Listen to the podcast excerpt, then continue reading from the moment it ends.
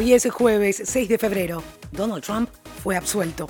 Los Juegos Olímpicos en riesgo por el coronavirus. Te contamos qué pasa en Latinoamérica y Justin Bieber bate récords. Y esto es el Franco Informador, tu mejor opción para estar al día con las noticias, de manera fresca, ágil y divertida, en menos de 10 minutos y sobre la marcha. Soy Soledad Franco. Allá vamos. Tal y como estaba previsto, el Senado de los Estados Unidos votó la absolución en el juicio político del presidente Donald Trump. El resultado de la votación de los dos cargos de los que había sido acusado, abuso de poder y obstrucción al Congreso, difirió. El primero terminó con 52 en contra y 48 a favor, debido a que el republicano Mitt Romney votó por condenar al presidente, lo mismo que todos los demócratas en el recinto. El segundo culminó con 53 votos en contra y 47 a favor. De esta manera, la absolución culminó un proceso de casi cinco meses, que comenzó en los comités de inteligencia y judicial de la Cámara de Representantes, donde los demócratas impulsores del juicio político tienen mayoría, y terminó en el Senado, liderado por el republicano Mitch McConnell. Inmediatamente después de que se conocieran los resultados, los líderes demócratas aseguraron que el resultado era ilegítimo y producto de una voluntad de encubrir los crímenes del presidente. Además, prometieron continuar con sus investigaciones contra Trump. Un alto funcionario olímpico en Japón advirtió que el brote de coronavirus podría arrojar agua fría en los preparativos para Tokio 2020, aunque los organizadores insisten en que no hay planes de cancelar los Juegos. Toshiro Muto, director ejecutivo del comité organizador de los Juegos Olímpicos de Tokio, dijo que estaba preocupado por el impacto que la propagación del virus estaba teniendo en el periodo previo a los Juegos Olímpicos que deberían arrancar en 170 días.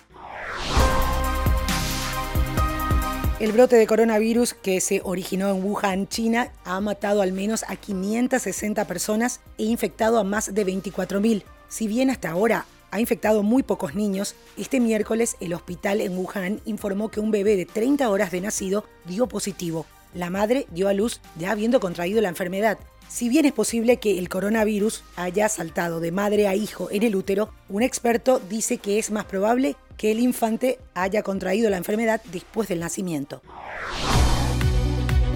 El gobierno de Nicolás Maduro acusó a Donald Trump de lanzar violentas amenazas contra Venezuela un día después de que el presidente estadounidense prometiera aplastar la tiranía que según él encabeza el líder socialista. Se trata de la primera reacción oficial tras el discurso de Trump sobre el Estado de la Unión, al que asistió como invitado especial el líder opositor Juan Guaidó, reconocido como presidente encargado de Venezuela por medio centenar de países. Y hay novedades en el mundo tecnológico, específicamente LinkedIn, que va a cambiar de SEO. Jeff Weiner renunciará a su cargo luego de 11 años al frente y su lugar lo ocupará Ryan Rolansky. Rolansky se hará cargo de la red social famosa por establecer vínculos profesionales entre los usuarios. Hasta ahora se había desempeñado como vicepresidente senior.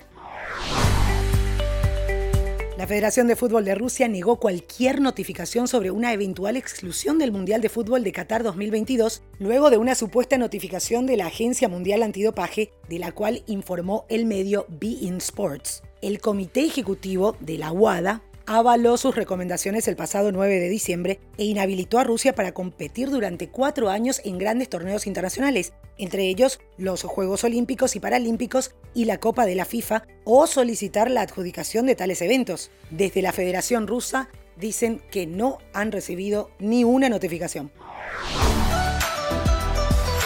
Si estás escuchando el Franco Informador es porque ya te metiste al fascinante mundo de los podcasts. Y para que puedas seguir disfrutando de esta herramienta de audio digital, todos los jueves voy a contarte novedades que puedan ayudarte a descubrir más contenidos interesantes. Me encantaría que dejes un comentario en las redes para saber qué tipo de podcast escuchas y mantenerte al tanto sobre los avances. Spotify anunció que planea adquirir The Ringer, una compañía de medios deportivos fundada por la ex figura de ESPN, Bill Simmons. ¿Por qué es importante? La adquisición habla de la inversión masiva de Spotify en podcasting durante el año pasado, ya que la compañía apunta a expandir su oferta únicamente de música a audio, incluyendo podcasts.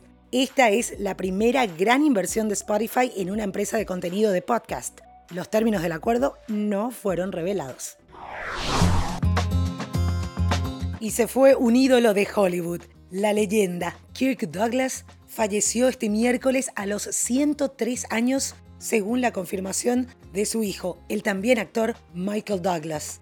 Kirk encarnó papeles que marcaron la historia del cine, desde el esclavo Espartaco, espada en mano, hasta el pintor perturbado, Vincent Van Gogh. Trabajó en más de 80 películas y nunca aceptó un papel en una secuela.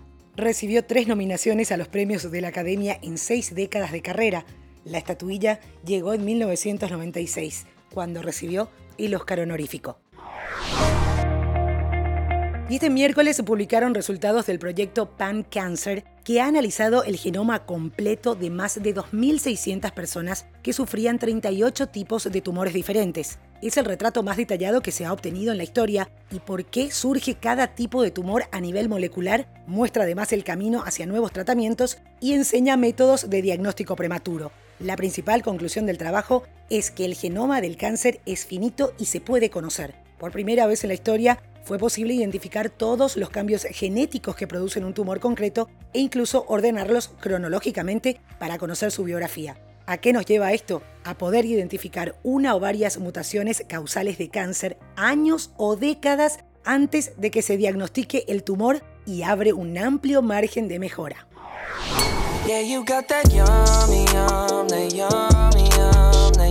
Justin Bieber Seasons estableció un nuevo récord para YouTube. El primer episodio de esta docu-serie se convirtió en el estreno más visto de todos los originales de la plataforma hasta la fecha. Y esto solamente en su primera semana. El episodio 1 tuvo 32,65 millones de visitas en la primera semana después de su debut el 27 de enero.